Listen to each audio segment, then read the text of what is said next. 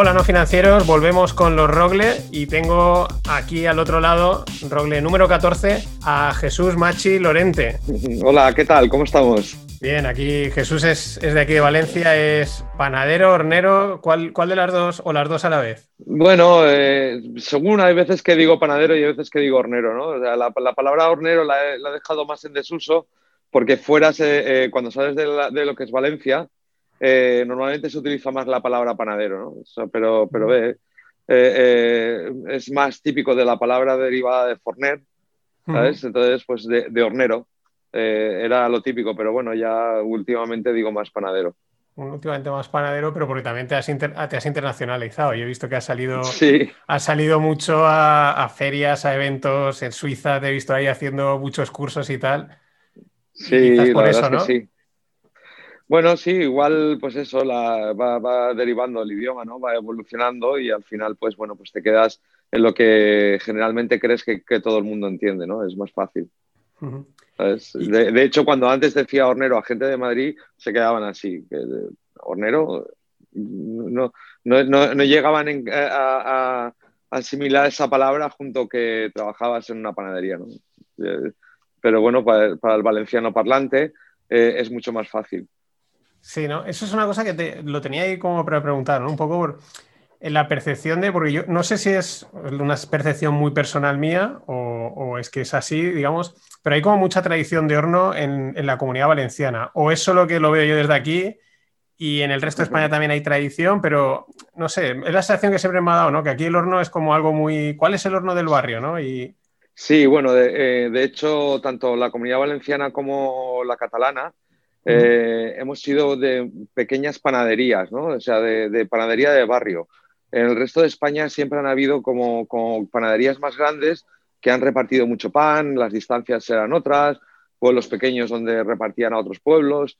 Eh, entonces, bueno, pues eh, sí que es verdad que la, tradición en Valencia, eh, ciudad e incluso los pueblos, es de que haya muchas panaderías y eso es bonito. Al final son pequeñas fábricas donde, donde se da mucho trabajo y bueno, y esa competencia sana, ¿no? De decir, a ver quién lo hace mejor para, para...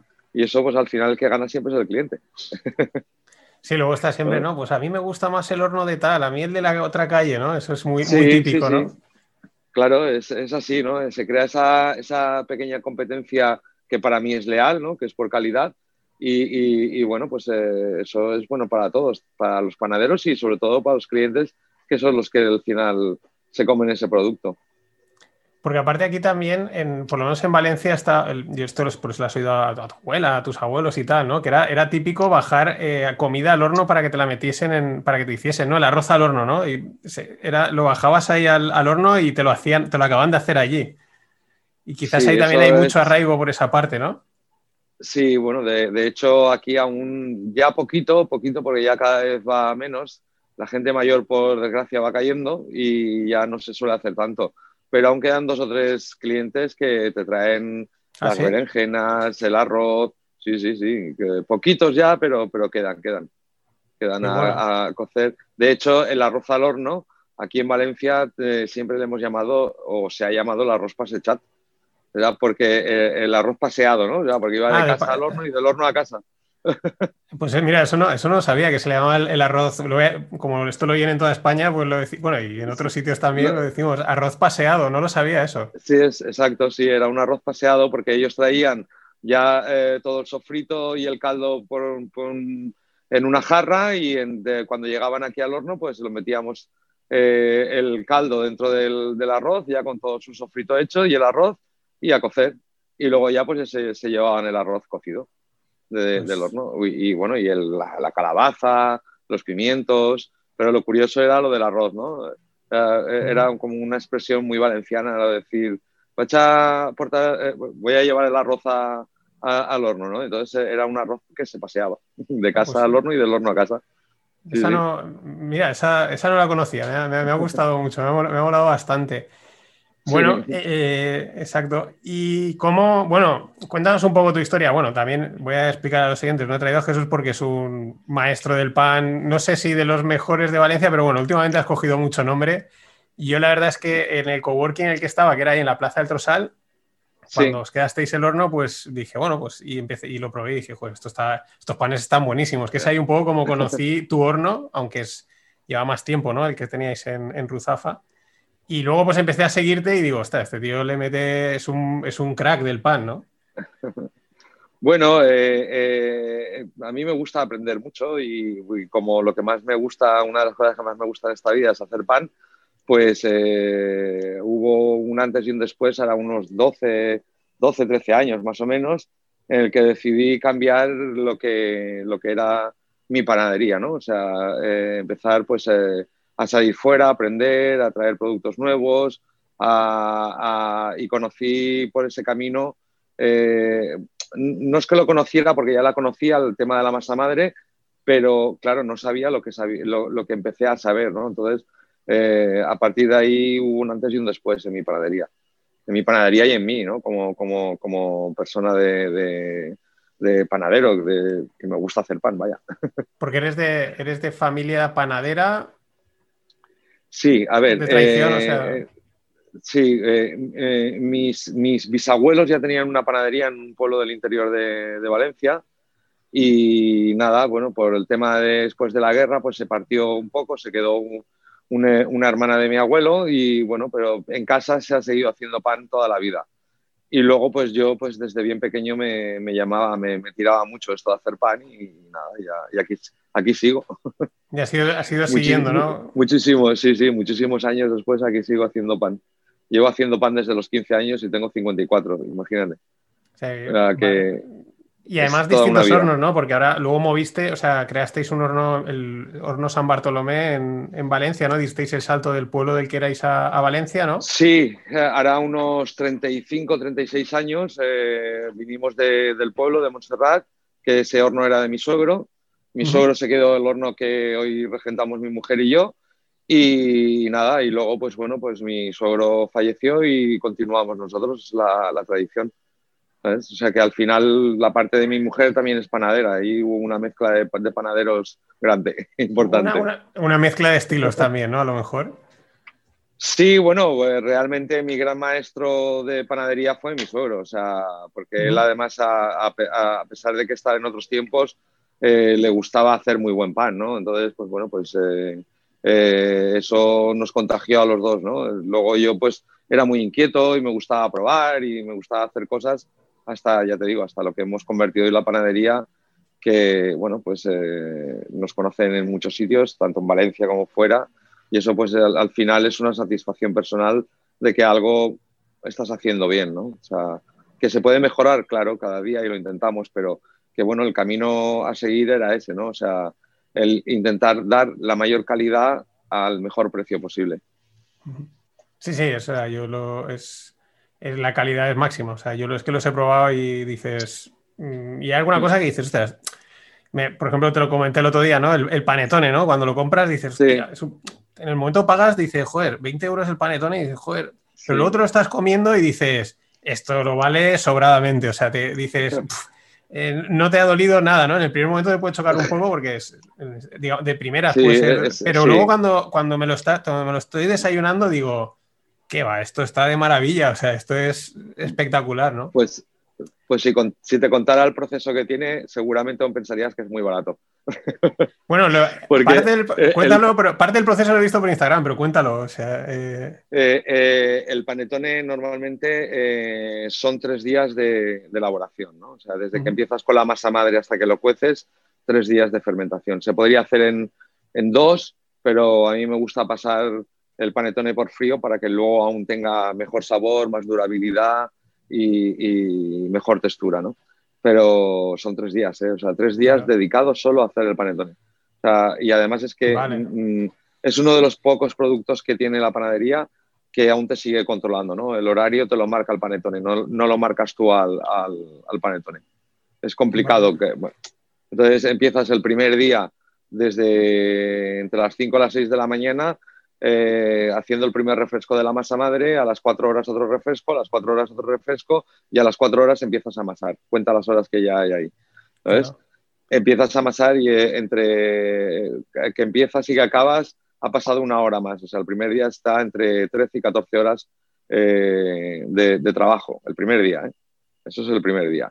Y el segundo día, por la mañana, vuelves a amasar otra vez el panetone. Haces el segunda, la segunda amasada. Luego, después de esa segunda amasada, la dejas entre una hora y dos horas de, reposo, cortas, dejas otra media hora, entre media hora y una hora, boleas y esperas entre 6 y 24 horas a, cocer el panetone. Y luego, después de que lo has cocido, tienes que colgarlo al revés. Es una cosa curiosa, como si fuera un murciélago, igual, para que el panetone se enfríe bien y no se colapse. O sea, eso significa para que esté mucho más ligero, eh, la textura esté más alveolada, etcétera, etcétera, etcétera. El panetone lleva un trabajo eh, impresionante. impresionante Muy bonito. Yo lo amo, ¿eh? O sea, lo amo. Pero, no, no, ahora, ahora entiendo por qué no, no lo hacéis eh, de continuo, o sea, porque el producto, yo lo digo, o sea, está buenísimo, o sea, está espectacular. Y, y ahora entiendo, aparte, aparte que es un, no sé si decir un postre, bueno, un, bueno, un producto de temporada, digamos, más navideña, pero ¿por qué solo lo hacéis en Navidades y ahora hicisteis otra tanda, creo que fue en febrero? Y porque, claro, es que te, te rompe, digamos, toda la producción, ¿no? O sea, tienes que estar ahí, es un niño recién nacido, ¿no? Por así decirlo. Sí. bueno, más que romperte la producción, es que yo pienso ya que cuando llegan los primeros calorcitos, pues la gente ya no le apetece comerlo. Entonces he vuelto a hacer porque la gente me lo ha demandado. Oye, haz panetone, haz panetone, entonces lo, hemos vuelto a hacer. ¿sabes? Pero normalmente sí que es un producto que empieza sobre mitad de octubre hasta mitad de, enero es el culmen, ¿no? O sea, por decirlo así, es cuando más se vende porque, y además, cuanto más haces, la masa madre está más activa y mejor, mejor sale aún, ¿sabes? O sea, eh, es, es, curioso, pero la masa madre tiene eh, su vida propia. Qué bueno. ¿Sabes? Y entonces, eh, eso hace que. Espera, que está entrando una llamada, la voy a rechazar. Vale. sigo contigo, ¿no? Sí, vale. sigue. o sea, es una cosa que cuanto más haces, al final mejor te sale, ¿no? Eh, eh, eh, es, es, curioso, ¿no? Pero, así es, así es. Yo, de hecho, digo que hasta, hasta mitad de diciembre el panetone no está como tiene que estar. Vale, vale, porque la propia masa está bueno. Sí, está, está muy bueno, porque la verdad es que él, lleva los mismos ingredientes, lo lleva todo igual, pero la masa madre no tiene esa fortaleza, por decirlo así, que, que, es la que te gusta que tenga, ¿no? Cuando haces el panetone. Qué bueno. Bueno, aparte que estamos hablando del panetón, es que yo sé que más he probado, pero que tiene. ¿Cuántos panes hacéis? Uf, ¿cuántos? Mm, como 30 o 30 40 variedades, seguramente. Ahí estamos, no sé, muchas, ya me descuento. De hecho, de hecho, hemos tenido que quitar, eh, alternar algunos panes porque ya en producción ya no nos caben. ¿Sabes? Porque aunque parezca que soy un poco grande, realmente sigo siendo pequeño, ¿no? Entonces, pues bueno, pues intentas pues eso, eh, dosificar y, bueno, la gente la verdad es que el cliente ya se ha acostumbrado y no, no, no dice nada, ¿no? Pero, pero sí, sí, eh, los miércoles hacemos tal, los martes tal, los jueves tal, para intentar que, que ampliar esa gama que cuando metes un pan es imposible quitarlo, ¿sabes? Entonces, todo a la vez, todos los días no puedes hacerlo, porque si no, no te daría, no te daría la cocción de, ni el espacio, ¿no? Pero bueno, ahí estamos intentando eh, hacer cosas cada día. Sí, porque ahí me viene, mira, me salto un poco, iba a, iba a preguntarte por la masa madre, pero ahora ha entrado perfecto, lo tenía ya anotado, porque habéis dado el paso de, pues hace, has dicho 35 años que abristeis el horno de San Bartolomé, y luego, pues hace como 3, 4 años, era más o menos, eh, ya cogisteis el del Carmen, y ahora habéis abierto también, en, creo que en, dos corte inglés, ¿no? En, dos centros comerciales. Sí, exacto. Estamos en el corte inglés de Pintor Sorolla y en el de la Avenida de Francia. Y entonces, claro, pero ahí la pregunta es el salto ese de horno, digamos, pequeño, ¿no? De barrio, aunque produzcáis mucho, a, digamos, a escalarlo, a hacer, a tener ya tres, cuatro sitios, pero seguir haciendo el pan artesanal, que quizás ahí eso, eso no debe ser fácil, ¿no? Porque muchas veces, en cuanto uno empieza a crecer, eh, pues mm, hacer las cosas artesanales o de calidad, pues a veces se suele notar, ¿no? Vosotros en ese sentido, eh, un poco lo que contabais, ¿no? Tenéis ahí, no sé, habrán ahí fricciones, ¿no? No, No porque eh, eh, el crecimiento ha sido con mucha cabeza, ¿no? O sea, no, no, no, he hecho nada a lo loco, ¿no? Entonces, eh, esto significa que al final yo tengo claro que la calidad del producto no puede bajar. Entonces, pase lo que pase, de hecho, yo tengo un poquito de restauración, pero a mí viene gente de fuera a pedirme pan y no solo suelo hacer. No porque, porque entonces sí que podría entrar en ese peligro, ¿no? Tengo muy claro hasta dónde puedo llegar y entonces ahí tengo la raya hecha, ¿sabes? No, no, no, no, no por hacer más eh, voy a estar mejor o incluso ganar más dinero, ¿no? Yo creo que incluso lo, perdería. ¿Por qué? Porque tendría que hacer cosas que yo no creo, o sea, poner más levadura, etcétera, etcétera, etcétera. Entonces, como yo quiero llevar esa línea, mi línea es esa. Por eso, cuando cogí el horno del Tosal, es cuando me atreví a meterme dentro de, los cortes ingleses, porque si no, se hubiera sido complicado, desde un obrador solo, hacerlo. Ah, esa es la pregunta que te iba a hacer, si tenéis solo un obrador o, con cada... tengo dos, o sea, el de la Plaza del Tosal tiene obrador y el de Duque de Calabria tiene obrador. ¿Y, cada, uno hace sus panes o, tiene la producción en eh, plan estos panes los hace este, este, este y luego los repartimos? ¿O cómo? No, no. Eh, eh, el horno de Tosal se nutre el mismo y nosotros nutrimos desde Duque de Calabria los cortes ingleses, etcétera, etcétera, etcétera. Ah, para poder eh, soltar un poco lo que es la producción. Claro. Sí, sí, es que eso es, una cosa que estaba mirando el otro día y me llama la atención el, un poco la línea, ¿no? Porque muchas veces es un problema que le pasa a muchos podríamos decir, restaura del mundo de la restauración, ¿no? Ya no o sea, de, la alimentación, ¿no? Puede ser horno, puede ser que en cuanto empiezan a crecer, la calidad empieza a caer, ¿no? Y, es una pena, ¿no? Y, en ese sentido, claro, ¿hasta dónde, digamos, o tienes así un poco calculado hasta cuánto podéis llegar, o cuánto, o sea, cuántos hornos dices podría tener abiertos, manteniendo la calidad? Eh, ahora mismo con este sistema, muchos, porque eh, eh, al final es cada uno es uno. ¿Sabes?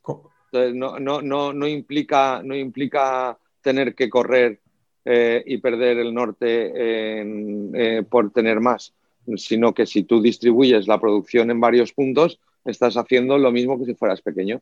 Lo que pasa es que si lo sumas a uno, parece que seas grande, pero realmente sigue siendo pequeño. ¿Sabes? O sea, está todo más o menos controlado en la producción. Vale, vale, vale, vale, vale. Vale, o sea que sí, que puedes, tienes ahí, ahora que ya, claro, ahora que ya le has pillado el punto, ya sabes cómo, cómo hacer crecer el, negocio, ¿no? tampoco eh, eh, te digo que eh, esto, las cosas simplemente se han sucedido, o sea, tampoco hemos ido a buscar, se han sucedido, se sucedió lo del horno del dosal que era de un amigo mío y tal, y bueno, pues me lo, me lo, me lo quedé. El corte inglés, pues lo mismo, se sucedió. No, no, no, no era buscar el crecimiento, simplemente se sucedió. O sea, no, no, muchas veces sin buscarlo, pues bueno, estás trabajando bien y te busca la gente, ¿no? Y, ya está. Entonces, bueno, pues era el corte inglés decidí hacerlo porque era un punto bonito, porque eh, los que ya tenemos una edad pensamos que el corte inglés eh, es como el Subun, ¿no? Estás dentro del gourmet del corte inglés. ¿eh? Entonces, es, porque siempre ha sido así, porque realmente el producto que venden en, el corte inglés, sobre todo en la zona del gourmet, es de una calidad buena, o sea, muy alta. Entonces, entonces bueno, pues estar ahí pues era pues como, como, como una satisfacción personal, ¿no? No, y le va, le va, mucho, o sea, le va muy bien, o sea, encaja, o sea, totalmente, ¿no? Sí, la verdad es que sí, o sea, nos hemos hecho un hueco ahí importante y la gente pues está contenta, ¿no? El mismo cliente del corte inglés que tiene para elegir, o sea, el corte inglés tiene sus propios productos que los vende dentro y yo estoy fuera, o sea, puede elegir. O sea, eh, entonces eh, si nosotros funcionamos es porque el producto es bueno. no, no, no porque somos más guapos o más feos. Que al final, no, es verdad, al final no, pero cliente, si repite es porque le gusta, si no, no repetiría. Claro, claro, eso es clave. O sea, yo también pienso a veces que tú puedes enmascarar las cosas hasta un punto. Porque hay veces que se hace, ¿no? Pero no, no, pero lo digo, pero cuando no enmascaras, que es el caso de, oye, mira, nosotros hacemos calidad y aquí es que es lo que es, ¿no?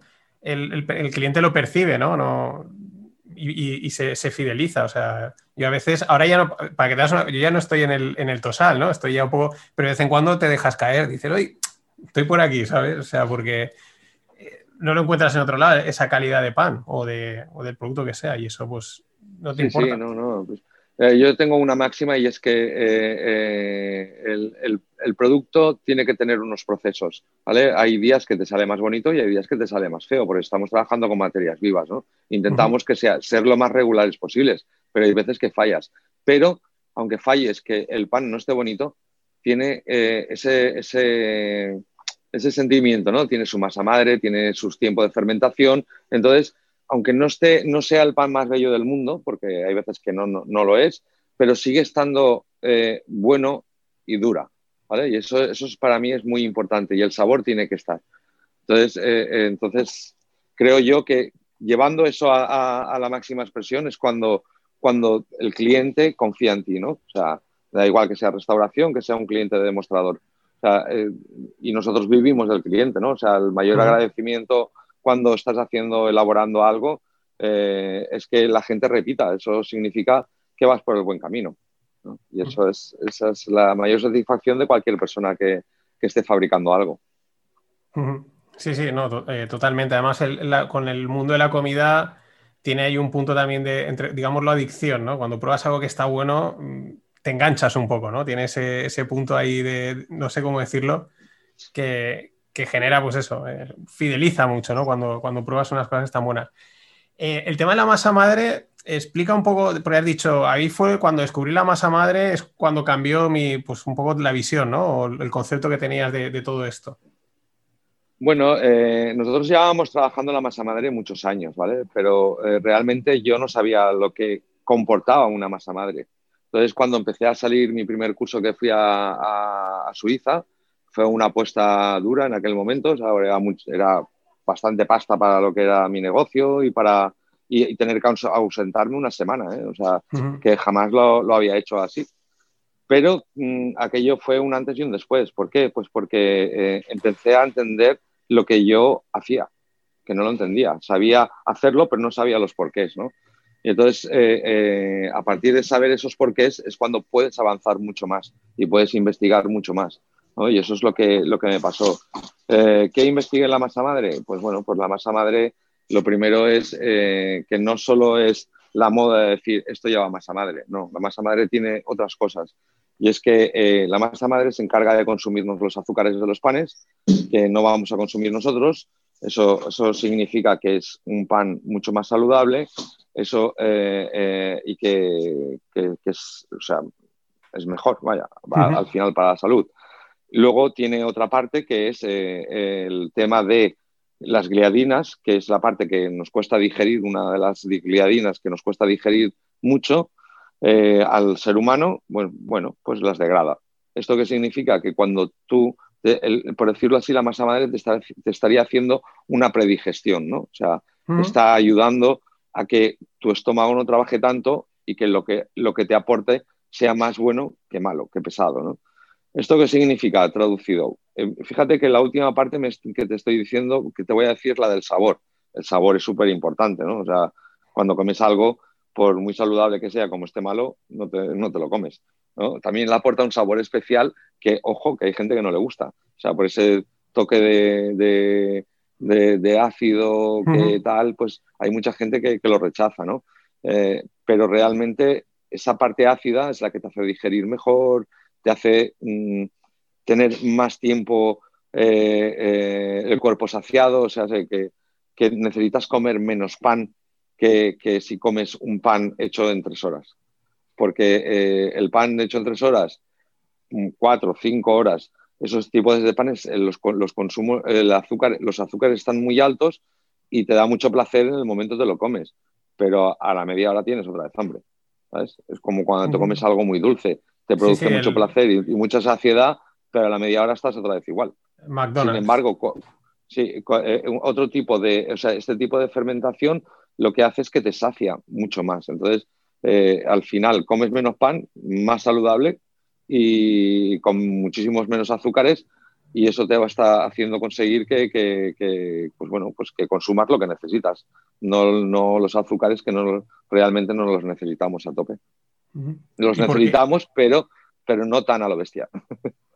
Vale, vale, vale.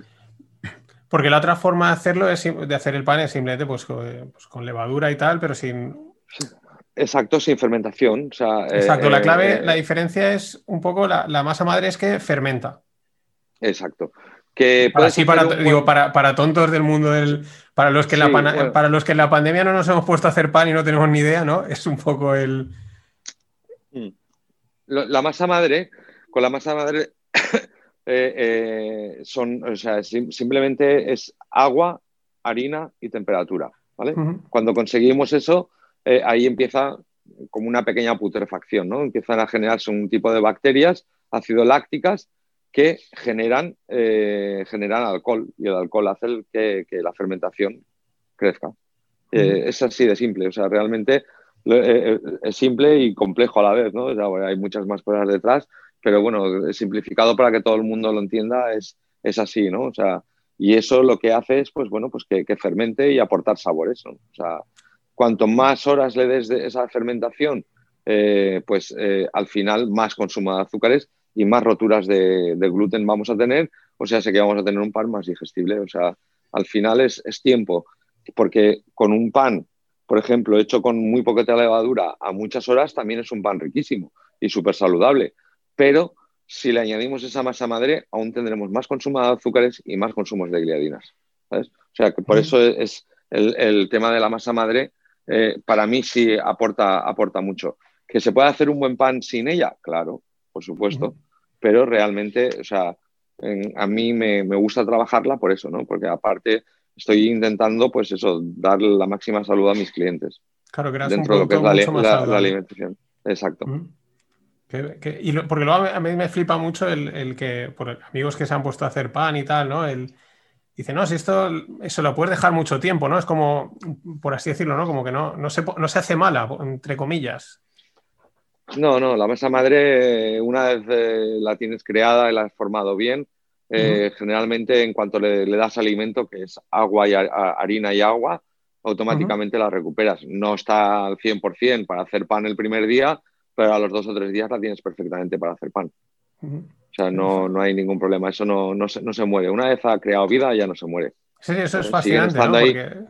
Sí, sí, es muy fascinante. Por eso te digo que cuando, cuando empecé a saber, cuando fui a ese primer curso, eh, eh, a mí me cambió mucho la vida. Me cambió la vida porque conocí un, mundo que tenía que, que, que mm, el interior del mundo que, que, a mí me gustaba, ¿no? O sea, que era hacer mm. pan, el conocer, el tal y porque por desgracia en España no teníamos muchos libros ni, ni mucha sabiduría sobre este tema. Hombre, habría gente que sí, ¿no? Pero, pero en general los panaderos estábamos, los panaderos de pequeñitos estábamos un poco perdidos, ¿no? O sea, hacíamos las cosas porque las hacíamos, porque lo había hecho tu padre, tu suegro o tu tío y tú habías aprendido y habías continuado. Y cada uno luego al final tenía su pequeño toque a la hora de, de cocer o de amasar, pero realmente la base era siempre la misma, ¿no? Eh, y, cuando ya empiezas a conocer, pues bueno, ya empiezas a tener tus propios pensamientos, ¿no?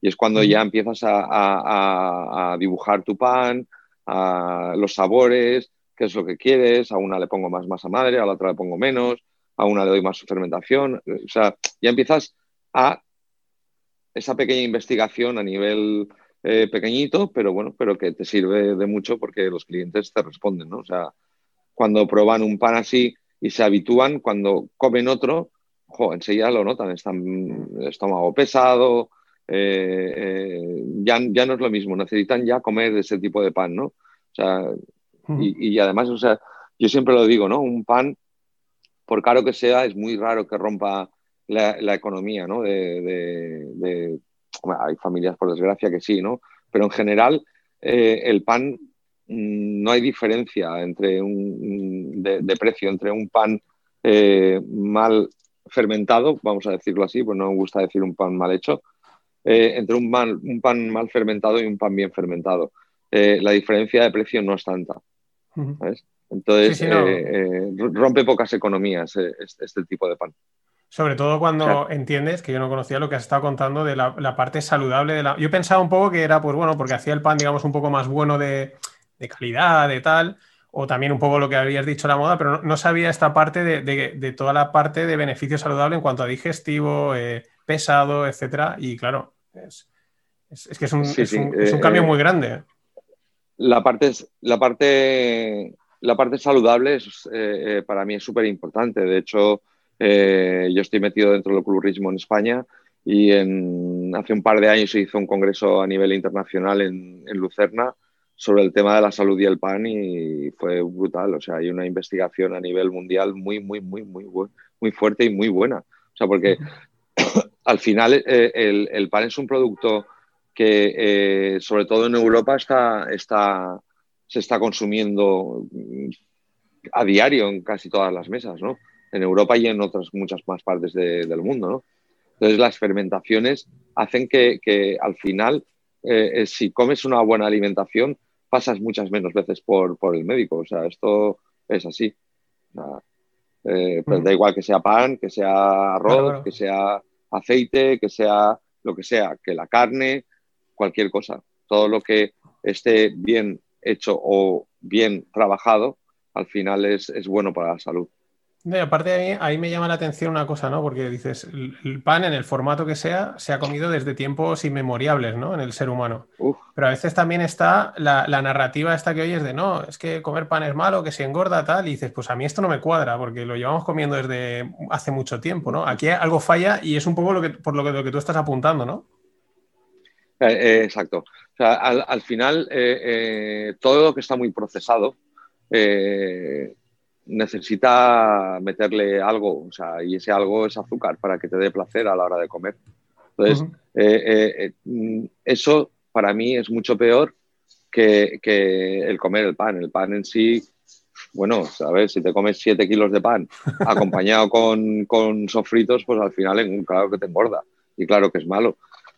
Pero una, una dieta normal de cualquier persona, que se hace un bocadillo por la mañana aquí en Valencia, que es costumbre almorzar. O, bueno, yo te voy a decir, yo no estoy gordo. Eh, no es que sea súper delgado, pero estoy bien. Y yo mínimo, mínimo, me como entre 400 y 500 gramos de pan al día. O sea, todos los días. Eso sí, lo acompaño con, con ensaladas, con tal. Claro, al final es, es, parte, parte pero yo sin pan no sé comer. Yo como arroz, eh, eh, con el arroz como pan, con la pasta como pan. Yo como pan con todo. O sea, no puedo comer sin pan. No, no eres de, en casa del herrero cuchillo de palo, lo contrario. No, no, no, no, no, no, Aunque sea un chusco duro, yo me lo como. lo necesito, o sea, me, me, me, eh, me, gusta comer, hacerlo, comerlo, investigarlo, me gusta todo lo del pan. Todo. Y es que me llamó la atención, y me, bueno, me llamó ya la atención cuando te empecé a seguir por Instagram y tal, en Suiza, digo, pero ¿por qué están en Suiza? Parece que sea la cuna de donde sepan de esto. Me, llamó la atención, o sea, que tiene una tradición eh, parnera o es que han apostado por ello y en otro lado nos hemos quedado descolgados. Es que me, llama la atención lo de Suiza. Bueno, eh, Suiza fue todo por un cúmulo de casualidades, ¿no? En Francia hay buenísimas escuelas, en Alemania hay buenísimas escuelas, en Suiza hay buenísimas escuelas, en Estados Unidos hay buenísimas escuelas, pero al final eh, pues eliges una, ¿no? Y por un cúmulo de casualidades elegí, elegí, Suiza por, por contactos ¿no? de, panaderos aquí en España que ya estaban metidos. Y la verdad es que, que me encantó, me encantó, me encantó mucho porque eh, como buen suizo son muy cuadriculados, eh, te lo explican todo muy bien, te lo destripan todo muy bien y entonces, pues bueno, pues al final eh, esa, parte, esa parte alemana que tienen los suizos, ¿no? Eh, que es en el cantón alemán, ahí en Lucerna, pues te hace eh, ver las cosas mucho más claras. ¿no? Entonces, a mí me, encantó. De hecho, he vuelto muchas veces. Por pan, por pastelería, por, por bollería, por todo. Sí, bueno, allí también la, bueno, en la parte de chocolate, ¿no? Que todo el mundo conoce, ¿no? Y esa parte. Eh, espectacular. Pues el chocolate sí que está bien espectacular. Sí, sí, la verdad es que eh, en los suizos te, gustará más su producto o, menos, ¿vale? O sea, no, ya no vamos a entrar en, sabores, porque al final cada país tiene, incluso cada comunidad, aquí en España tenemos eh, sabores diferentes, ¿no? pero, pero lo que es a la hora de organización y hacer las cosas bien, los suizos, mm, como sus relojes, son casi perfectos. yo tengo amigos eh, que, alemanes y, son peores que los alemanes en ese sentido. O sea, a nivel de, gente estricta, seria y tal, eh, Suiza es lo más exagerado probablemente. O sea, están un paso por encima de Alemania y Austria en ese sentido, sin ninguna duda. Y con lo cual, así es. Pero bueno, para esto es que una de las grandes revoluciones que yo por lo menos he oído en, el mundo de la cocina y todo esto es, eh, a muchos lo dicen, dice, yo es que no, ahora no me acuerdo qué cocinero era, dice, cuando empecé a, ahora no me acuerdo, no sé si era Ricard Camarena, de aquí de Valencia, y decía, no, es que, es que ahora no sé, pero dice, empecé a medir eh, lo, que, lo que hacía, ¿no? En vez de hacer la receta así a ojo de toda la vida, empecé a medir, a controlar el proceso, a un poco como, entre comillas, industrializarlo, ¿no? Decir, esto tanto tiempo, esto tanto tal y dice, ostras, y, cambia totalmente el, todo, ¿no? Porque empiezas a, conseguir el mismo resultado una y otra vez, más o menos, ¿no? Y claro, esto a los suizos y alemanes es perfecto, ¿no? Medir y, tenerlo todo cuadriculado. Exacto. O sea, eh, eh, la historia está, es lo que te, decía antes, ¿no? Cuando, cuando no hay una formación, eh, confías en la palabra del al lado, pero realmente esa palabra te la dice con su medida, ¿no? Eh, yo recuerdo eh, cuando empecé que los panaderos antiguos echaban la sal con apuñados. O sea, y lo tenían controlado y más o menos salía. Pero eh, yo hoy en día eso pienso que es antidelicuiano, ¿no? O sea, no, no, puedes, no puedes hacer las cosas a puñados. O sea, no puedes hacerlo como en tu casa. Cuando tú tienes que mantener un, un equilibrio, tienes que mantener una regularidad, no puedes hacerlo así, tienes que pesarlo tienes que pesar y tienes que saber lo que estás haciendo, porque si te equivocas, no sabes en qué te has equivocado. De la otra forma, si pesas, eh, vas corrigiendo y sabes dónde te has equivocado. Hoy reduces aquí, mañana eh, reduces allá y sabes, lo encuentras enseguida. De la otra forma, puedes pasarte 15 días sin encontrar la cosa. ¿sabes?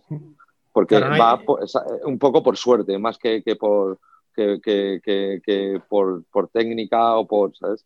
Entonces es muy importante. Por eso te digo que para mí eh, Suiza fue un antes y un después. No, y aparte de tenerlo muy...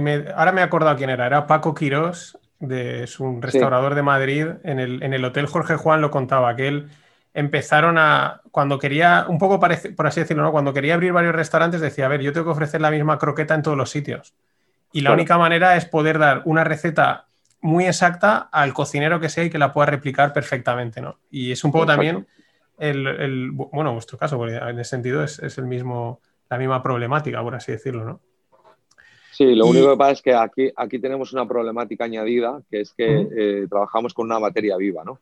Y eso es, eh, al final, o sea, no, no es un, pastel que yo te doy una receta y, siempre, si lo haces igual, todos los días sale igual. Aquí haciendo lo mismo, eh, que te cambie la humedad, te cambia muchísimo en el tema del pan. Pero aún así es importante saber lo que haces. Eh, estoy totalmente de acuerdo con, el cocinero.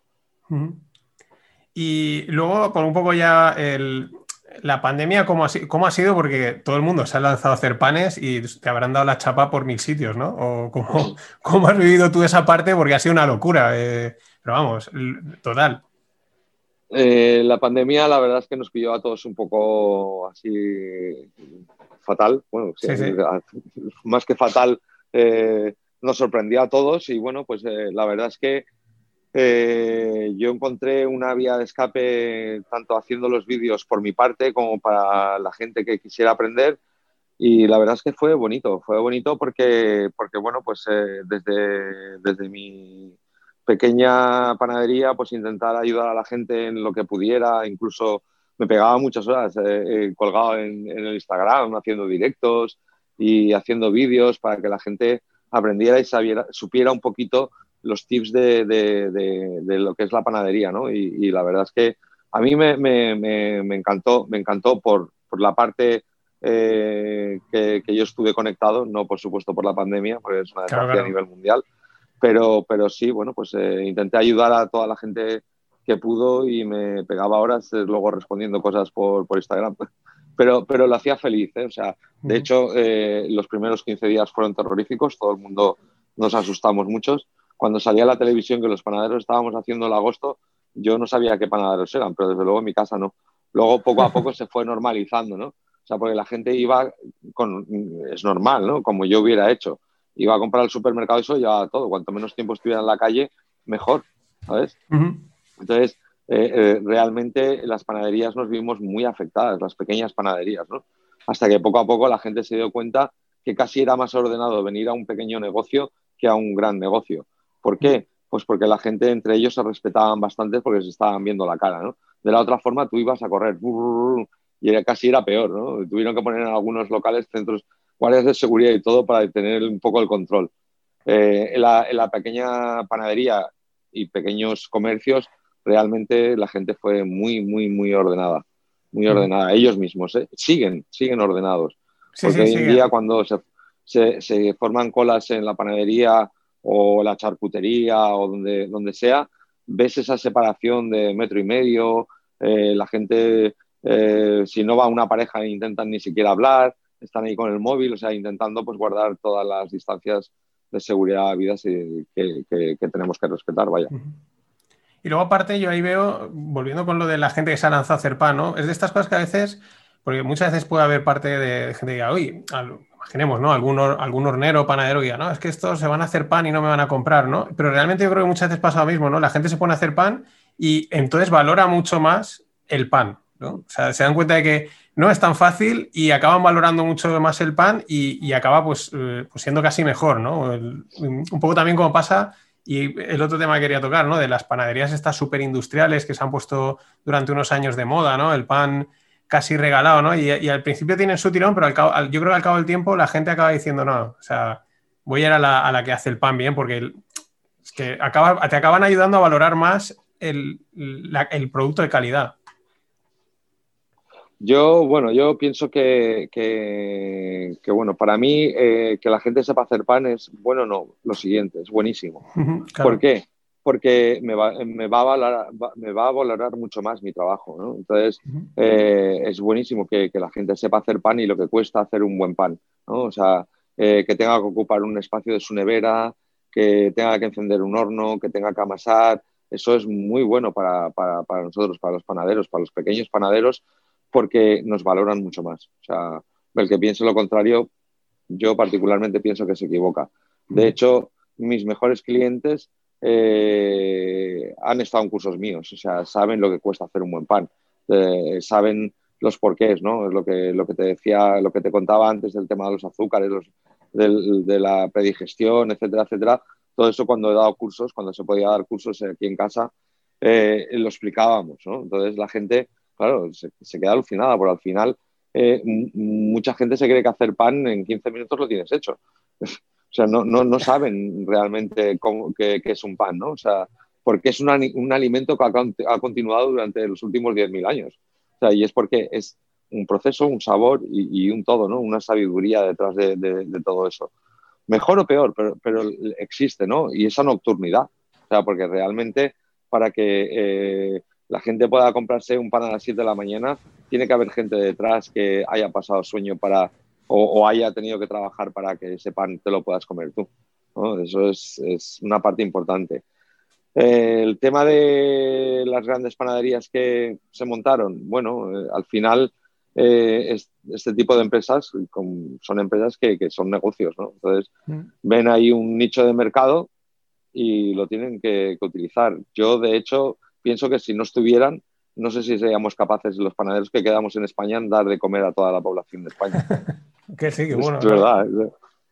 sería a lo mejor una catástrofe a, nivel nacional, ¿no? Eh, eh, que yo sigo pensando que, ese tipo de empresas no es mi guerra. mi guerra es hacer la mejor calidad, el mejor precio y cada uno que, haga lo que, lo que crea o sepa hacer. ¿no? Yo en, ese aspecto me, desmarqué de hace muchos años. Claro, cuando alguien compara mi pan con cualquier supermercado, eh, pues no hay argumento, o sea, no hay discusión. El, aquel es un tipo de pan y el mío es otro tipo de pan. Yo para hacer eh, cuatro panes al lado de ellos necesito a siete personas, más yo ocho, y él con ocho personas hace pan para toda Valencia.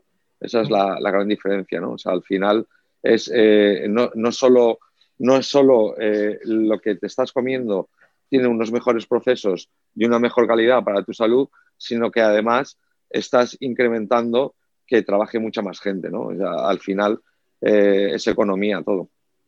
No, y que aparte, o sea, no, no, yo estoy totalmente de acuerdo, no es tu guerra, pero ni de lejos, y el que se meta en esa guerra, allá él, ¿no? Pero al contrario, yo creo que es un poco lo mismo que decíamos de la gente que hace su pan, te beneficia, ¿no? O sea, te beneficia porque ganas por comparativa, ganas. Al final, eh, probablemente mucha gente acude a esas panaderías, a veces también a lo mejor por un tema de costes, otras veces yo creo que prima mucho la comodidad, ¿no? Yo creo que lo que pasa muchas veces en Mercadona es que, mira, ya que he entrado lo compro y me llevo el pan este de Mercadona por, no cruzar a veces, pero a veces es escandaloso cuando en algunos sitios no, porque el, Mercadona a lo mejor no tiene nada alrededor, pero yo, por ejemplo, aquí en, hay en barrios de Valencia que hay de todo, dices que tienes el horno enfrente, pero la gente es muy perra, ¿no? Y, pero bueno, en esa comparando salís siempre ganando los horneros en sentido, por eso no es ninguna guerra, al contrario, lo mismo, yo creo que hasta os beneficia, ¿no? Porque os hace quedar incluso en mejor posición.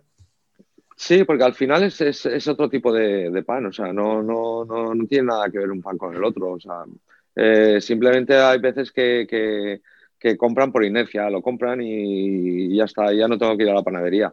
Pero mm, el cliente que prueba pan de la panadería, al final siempre vuelve a la panadería. O sea, porque e, es que luego al, final la diferencia de precios no es tanta, de verdad. O sea, eh, eh, eh, no es tanta la diferencia.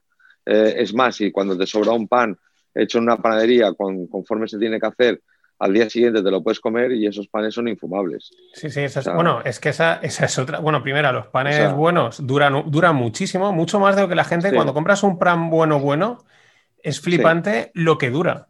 O sea, lo pero flipante. Pero es que hace magia, el otro día me di cuenta que hace magia a la inversa, ¿no? Es decir, eh, no sé qué, pues eso, eh, un poco rápido y tal, algo de, pues de bollería de Mercadona, y digo, recién, recién que es la del truco, ¿no? Recién comprada te la come y dices, joder, qué bueno está, crujiente. Pero es que a las dos horas, dos horas, ¿eh? No es ni 24 horas. A las dos horas ya, ya ha empezado a ser chicle y digo, ¿cómo lo hacen? ¿Cómo consiguen que algo se, la calidad, digamos, entre comillas, se les degrade de una manera tan rápida. Me, sorprendió en ese sentido, ¿eh? y, lo puse en Twitter y todo el mundo decía, sí, sí, es así. digo, es que no son ni 24 horas, es en apenas horas ya se vuelve chicle. Sí, o chicle o duro, según las, incidencias del tiempo. Sí, sí, es así. Mira, yo ahora, eh, eh, aparte de, hacer las pruebas en la masa y tal, yo me dejo cosas como por ejemplo el panetone, el último panetone de, mandarina que, hice, eh, lo hice antes de, Reyes. Pues esta mañana he desayunado panetone de, entonces, porque necesito saber la durabilidad del producto. ¿vale? Entonces, estaba, no voy a decir perfecto porque no es verdad, pero estaba impresionante de sabor. Estaba ya un poco seco porque lo llevábamos comiendo ya dos o tres días. Entonces, en cuanto lo abres de la bolsa, ya el, aire automáticamente empieza a secarlo, pero estaba, está de sabor como el primer día. No ha perdido eh, ni el aroma ni el sabor. Y, está, o sea, está bien para comer, no está duro como eso que se te seca como un pan. Está perfecto para comer, pero no tiene la esponjosidad. Eso sí que lo pierde, ¿no? Esa, humedad eh, eh, de cuando tiene 15, 20 días la ha perdido. Pero tú fíjate, estamos hablando ya de dos meses largos. ¿eh? Pues y el, panetone está. Tomo nota porque las navidades que viene compro varios y así me los, me los puedo guardar. No, porque, pues mira, por ejemplo, esta era una, idea errónea que tenía, ¿no? De, bueno, esto hay que comprarlo y hay que comer, no rápido, ¿no? Pero no, lo dejes mucho tiempo, ¿no? Era, una, es, que lo acabas de desmentir, ¿no? O sea, pensaba que, y, no, no, lo puedes comprar y tener. Mira, eh, eh, de hecho, los, grandes eh, panaderos y pasteleros italianos, cuando hablan de, de cuándo se debe consumir un panetone, si el panetone es de 700 gramos para arriba, mínimo, mínimo, mínimo, entre 4 y 5 días. Ojo, ¿eh? O sea, no comerlo antes de, de, la cocción. ¿Por qué? Porque si no, no está riquísimo, pero no encuentras todos los sabores que tienes que encontrar. Necesita, necesita esa parte que, eh, de, aireado para, que, para encontrar esos sabores que todo, de todo lo que le has puesto dentro de la yema, de la mantequilla, la vainilla, eh, eh, el, chocolate, la fruta. Si es de fruta, aún encuentras más sabores. Hmm. Todo eso lo encuentras al pasar los días. Es, como un buen vino, ¿no? Un buen vino eh, sabes que no lo puedes abrir y bebértelo enseguida. Necesita, pues, bueno, pues tener un tiempo, media hora, 20 minutos, que se iré, incluso decantarlo para que el vino aún pierda esa parte alcohólica tan potente, ¿no? Para encontrar esos sabores, pues con el pan bien, bien fermentado, con un panetone, con un croissant hecho de masa madre, con todo se necesita. ¿Que está riquísimo caliente? Sí, pero no encuentras todos los sabores. Ahora que has dicho los aromas, me ha, venido el recuerdo, es verdad, de abrirlo y sobre todo, bueno, ya no el panetone, por no centrarnos solo en el panetone, que hay más, más cosas, ¿no? Pero es verdad, eh, productos de, de, calidad de horno, cuando los abres y te viene un aroma bueno, o sea, es que ese, detalle ahora me ha venido a la mente. Yo es que soy muy fan de los hornos, entonces. Eh, pero bueno, yo creo que ahí también es lo que decía un poco antes, ¿no? En, Valencia hay mucha tradición, hay mucho de, eso. Yo, por lo menos, en, otras, en otros sitios no, no, hay, no es que se hable tanto de, oh, pues este horno tal, ¿no? Eh, hay, hornos, yo, por ejemplo, eh, veraneo en el Marín Blau y supongo que conocerás el, horno este, ¿no? Que es que la gente va desde Valencia hasta allí, aunque no hacen, hacen, otro, hacen otro estilo, ¿no? Es otro, es otro rollo, pero es, flipante, ¿no? O sea, hasta allí, pero ¿cómo venís hasta aquí si hay hornos en Valencia, ¿no? Pero se pone de moda y ahí hay una parte de tradición, ¿no? Sí, la verdad es que, que, esa, panadería, es brutal, es brutal. O sea, eh, eh, las colas son o sea, eh, brutales.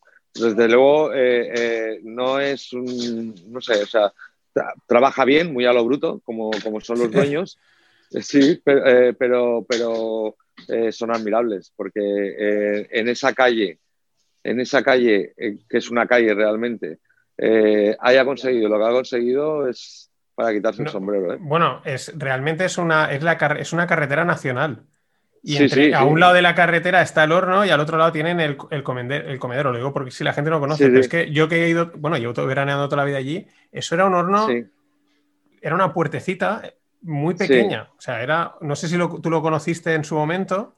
Sí, sí, pero sí, sí, Es que era nada, o sea, era, y, pero es que ahora tienen, bueno, han comprado el edificio al lado, un merendero, o sea, es, una, es una locura.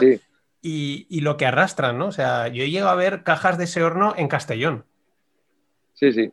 No, no, yo lo digo, es, admirable. Lo que ha hecho esa familia es admirable para mí. O sea, porque, porque estar en, un pueblecito así y conseguirlo conseguido es para, lo vuelvo a repetir, para quitarse el sombrero. O sea, eh, la familia eh, Ramón, que es, amigo mío y lo conozco, ¿no? O sea, Ramón y su mujer y sus hijos son trabajadores como, como pocos, de verdad. O sea, admirable.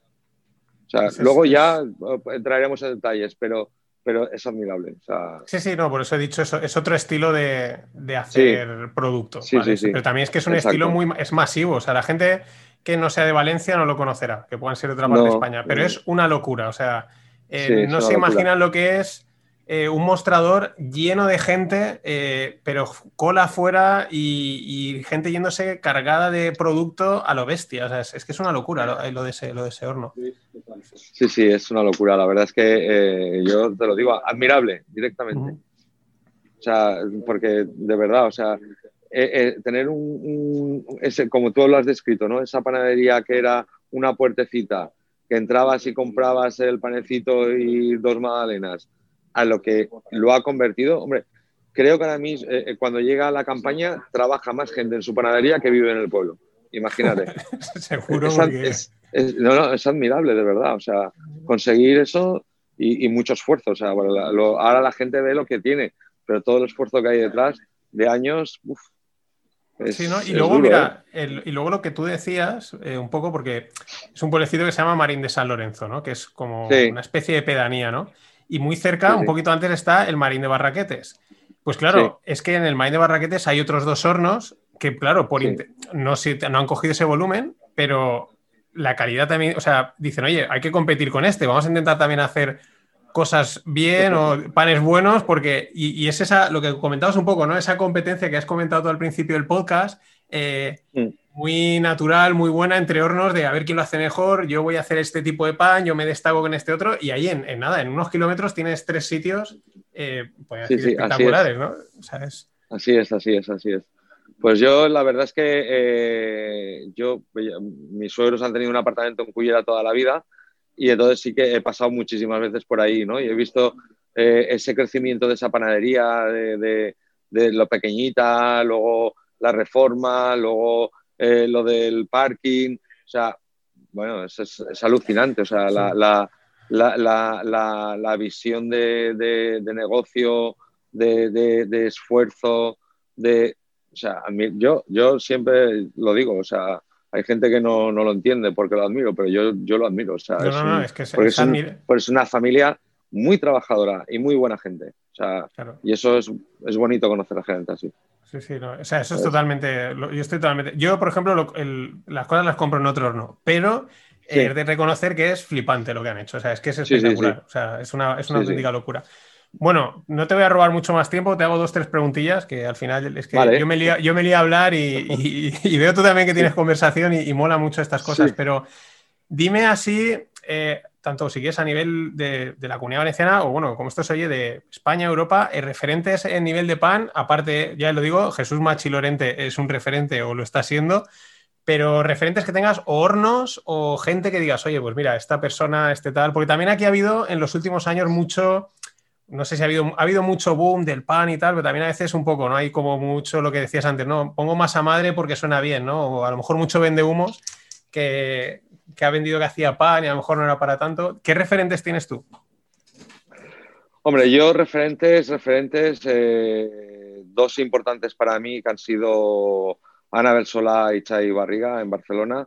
Eh, lo que pasa es que luego por el tiempo fui conociendo mucha más gente y también podría decir los peores referentes, referentes, eh, Ana y, Xavi, que es el de Evaluar y el de, y el de Turris. Los dos para mí han sido referentes porque realmente quizá los hubieran antes y en muchas partes, porque no voy a decir que ellos fueron los primeros, eh, pero sí que, sí que es mm, un antes y un después en la panadería gracias a, ellos. Entonces, eh, eh, todos hemos intentado copiar un poco o, ver cómo lo hacían o cómo no lo hacían, un poquito el sistema de Xavi ¿no? y, de, y de Ana o de Ana y de Xavi. Eh, para mí, a los dos los aprecio mucho, son muy amigos míos los dos. Y, te digo que para mí ellos dos. ¿Que hay más? Claro que hay más, muchísimos más.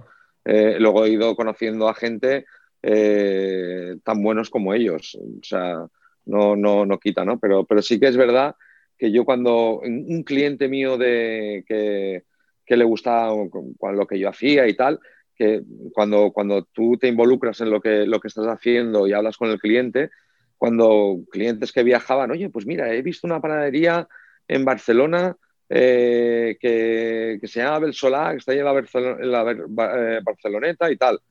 Eh, ese mismo, esa misma semana cogí el coche y me fui a verlo. O sea, pero yo soy así, o sea, yo, yo necesito, o sea, cuando alguien, me hablan muy bien de alguien y, y, tal, pues yo cojo y voy y lo veo. O sea, y acabé de trabajar, cogí a mi mujer y a mi hijo pequeño entonces y nos fuimos los tres para allá. Compré pan allí y dije, pues sí, tenía razón. Y era verdad. Y así es como al final como, como se aprende, ¿no? O sea, eh, eh, pero te cuento, salí de trabajar de noche, me fui a Barcelona, volví y por la noche he trabajado otra vez, ¿eh? De esas he tenido muchas. O sea, que no es que, que, que no es que luego no tuviera que trabajar, no, no, luego trabajaba también. Tuviste... ahora parece todo bonito, ¿no? Pero, pero eh, para llegar a, cuando llegas a, un sitio, eh, mucha gente se piensa que solo ha sido suerte, que la hay, pero también ha habido mucho esfuerzo a, nivel familia, a nivel todo, o sea, esfuerzo, trabajo, de todo.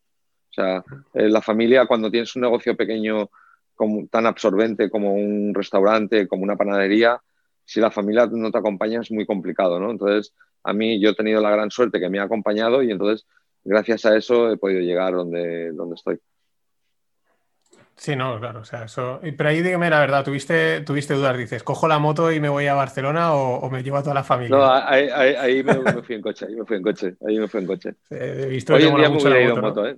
Sí, sí, me encanta, me, me, encanta la moto. Yo es un, otra de mis pasiones, ¿no? Y, bueno, y, combino, ¿eh? Combino las, ambas pasiones eh, porque voy por pueblecitos pequeños y siempre entro en una panadería y compro algo y veo. No, normalmente no me suelo ni, ni presentar ni decir, ¿no? Porque las dependientes normalmente es difícil que te conozcan. pero sí que me gusta, me gusta mucho entrar en panaderías. De hecho, yo voy, me gusta, otra de mis pasiones es viajar, bueno, me imagino que casi todo el mundo, pero ya puedo ir a Italia, que, porque la parte de, mi suegra italiana, voy mucho a Italia, me meto en panaderías, eh, ahí sí que hablo, intento eh, sacar cosas, eh, ver, combinar, yo qué sé, en Italia, en Francia, en Alemania es un poco más complicado porque no hablo el alemán, pero, pero aún así también alguna vez entre medio inglés, medio francés, ahí hemos intentado combinar y hablar de, de pan, ¿no? Sí, yo allá donde voy, eh, visitas de panadería son obligatorias. Claro, claro. Yo, por ejemplo, hago, bueno, las panaderías también, pero me gustan los mercados. O sea, mercados. Ah, exacto. O sea, el mercado, el rollo para la boquería o tal, eso me encanta. Me encanta ir a los mercados y ver la vida que hay ahí y, lo que se mueve es, algo que me, flipa y hago, también mucho. Es, precioso. La verdad es que eh, eh, un, yo, aparte por interés, ¿no? O sea, aparte por interés, pero realmente eh, eh, no deberíamos dejar morir al pequeño comercio. Es, es una, una, cosa que da tanta vida a una ciudad, a un pueblo. Eh, es que lo es todo. O sea, cuando no existía Internet, los comercios eran en los sitios donde se comentaban las cosas, ¿no? Claro, no, Ahora ya se, hace, se, hace, por Instagram y por Facebook y tal, pero realmente los pequeños comercios de los barrios estaba la vida. Eh, eh, nos conocíamos todos eh, del barrio, porque gracias a la panadería, a la pescadería, a los ultramarinos, ahí pues todos entablábamos conversación de, una forma u otra, ¿no? Sí, no, y, no, sigue pasando, ¿no? oye, y, oye, ¿qué ha pasado que han cerrado ahí enfrente? Pues no, es que tal, no sé qué tal, ese. Lo que pasa es que, a ver, en teoría, o en teoría con esto, en teoría, no sabemos aún cómo acabar del, del teletrabajo, en teoría, si, continuase de una manera un poco, no digo total, en teoría debería beneficiar al comercio local, ¿no? Porque la gente tiene un poquito más de disponibilidad, ya no es el aprovecho para entrar al centro comercial, hago la compra a la semana, tengo un poquito de tiempo para bajar, dar un paseo y comprar, en teoría, ¿no? Eh, crucemos los dedos porque yo también creo que, eh, sobre todo, y el, comercio de alimentación así local es, vamos, es, otro, es otro nivel, ¿no? Eh, sí, yo creo que sí. Bueno, y entre ellos están los mercados, por supuesto. Los mercados es una preciosidad. Entrar a siete y media, ocho de la mañana a un mercado y, ver la fruta, la verdura, eh, el pescado, la carne, es una pasada. Sí, sí, y, el, trato, ¿no? Eh, hombre, tal, no sé qué. y, sales, no has comprado nada, pero sales diciendo, no sé, sales lleno de vida. Es, es así, es. Tengo un amigo que el, psicólogo le recomendó de, vez en cuando, dice, mira, cuando estés así un poco de bajón, date un paseo por el mercado y verás cómo sales eh, eh, revitalizado. Y dice, y es verdad, dice, lo, he hecho alguna vez, me decía, y, sale, no sé, te da vida, ¿no? Es, un... Sí, sí. Y eso que, ahora con el tema de la pandemia los pobres también lo han pasado mal y también han tenido que, no me gusta mucho esta palabra, pero reinventarse un poquito, ¿no? Hmm. El tema del domicilio, el tema de tal. Pero la verdad es que eh, el comercio pequeño, llámese mercado, llámese eh, en el barrio, da mucha vida a, los barrios. Tú, eh, imagínate, yo he visto crecer aquí a, niños y a niñas en, mi barrio con la puerta abierta del horno, siempre, 24 horas al día, de lunes a domingo. O sea, y, pasaban todos por la puerta del horno porque sabían que en caso de pasar algo, pegaban un grito y salían hasta la calle. O sea, eso eso es, eso es muy bonito. es, muy, es, muy, bonito. O sea, eh, eh, estar fuera en la calle en verano, a lo mejor esperando que la jornada esté a punto tal, y, y, saludar a la gente o que la gente vaya tranquila, porque saben que es un negocio, ¿no? Aunque no conozcan el barrio, pero ya ven panadería, gente en la puerta, pues saben que son de blanco, saben, coño, saben que son panaderos, ¿no? Y eso pues eh, siempre, pues bueno, da esa tranquilidad, esa, esa armonía, ¿no? Sí, sensación de, comunidad, de eso, esas cosas están, están bastante, sí. Están, pero bueno, a ver, yo en ese sentido cruzo los dedos porque en teoría esto es una, de las ventajas debería ser esa, pero no se sabe porque también depende de, todas las empresas, cómo se organicen y tal. Y ahora ya sí, Jesús, para, cerrar, que yo me, que me enrollo y, y, hay muchas cosas que me van a tocar, pero ahora te hago las dos preguntas que hago de cierre. Eh, recomiéndame un, un pueblo a visitar. De España. Que, sí, uno al que te guste ir a, pues eso, a perderte, que, recomiendes. Mm. Hostia, pues mira, te voy a recomendar uno cercano aquí a Valencia, que se llama Millares, que es muy, muy desconocido, eh, pero tiene unas rutas churísimas, saltos de agua, tiene de todo. Y, un pueblecito muy pequeñito. Vale. Que está por, ahí pues eh, por, la zona de la olla de Buñol y todo eso. Está, Puedes entrar o bien por Buñol o bien por Dos Aguas. Perfecto. Y es una zona muy, muy bonita. Muy bonita. Pues este muy bonita si te, si te gusta el silencio. Sí, pero yo creo que hoy en día todo el mundo agradece estas desconexiones, ¿no? Sí, sí, tanto. Y luego, aparte de, un pueblo, dime un, restaurante, un lugar donde te guste ir a comer, a cenar, pero no tiene que ser súper, o sea, es el que te gusta ir. Decir, mira, a mí me gusta ir a este sitio, de donde sea, me da igual. Ostras, pues eh, últimamente no salgo mucho, pero bueno, ni yo ni nadie, claro. Pero, pero, pero eh, en plan eh, restaurantito más o menos normal de un precio justo, me gusta mucho Ciro, por ejemplo. Ciro, ah, vale. Sí. está aquí en, Valencia, sí, sí, sí. no he ido, pero a un, amigo le, a un amigo le gusta mucho también. Eh, en Campanar, en Campanar. Julio trabaja genial mm, la cocina y la mujer es encantadora, la sala. O sea, Mm, y puedes comerte desde un arroz hasta el mejor pescado. Perfecto, sí, sí. Yo no he ido, pero sí, un amigo, a un amigo también le, mola mucho este, este Ciro. Pues, Por supuesto hay muchos más, ¿eh? pero, No, no, pero la idea es uno, ese, que ese que tú dices, mira, yo no me canso de ir ahí, no yo siempre pregunto en plan, no importa que sea el mejor, pero simplemente te gusta y ya está. No, ir, no ir más, que hay mil, hay mil sitios siempre. Así es. Pues Jesús, eh, nada, muchas gracias por este tiempo, que se agradece mucho por todo lo que nos has contado y nada, a ver si, no sé, nos veremos por ahí por Valencia. Seguro. Y muchísimas gracias a ti. O sea, dar a conocer el pan siempre, siempre es un placer. Y si alguien escucha sobre todo el tema de la parte saludable, que sepa que eh, eh, esa parte es muy importante a lo largo de la vida. Hasta aquí este rogle número 14 con Jesús Machilorente, maestro panadero, apasionado del pan, de las masas, de las levaduras, del horno.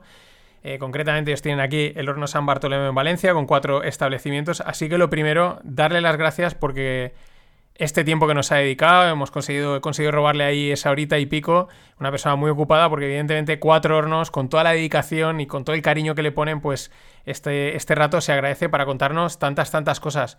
A ti que me estás oyendo, espero que lo hayas disfrutado. Yo, a mí me ha encantado, tenía, tenía muchas ganas de traerlo porque me encantan los hornos y el pan es algo que cuando pruebas pan de calidad o vas a un establecimiento de calidad como el de Jesús o cualquier otro que seguro que cerca de tu casa tienes uno, eh, descubres que es, es, algo mucho más de lo, de lo, que muchas veces puede parecer como un producto sencillo, ¿no? Es una tradición, es un arte elaborar un buen pan y el, como nos ha explicado, no solo el, paladar, sino el estómago y el cuerpo lo agradece porque un buen pan es muy muy saludable y muy beneficioso para la salud. Así que nada más, comentarios, eh, opiniones, etcétera, en, aquí mismo en los comentarios del podcast o si no por Twitter, por WhatsApp, por Facebook, por donde queráis, me podéis contactar. Y nada, difundir la palabra del pan compartiendo este podcast. Nos vemos en el próximo Rogle o en los FinPix o en el fin de pod. Gracias por estar ahí.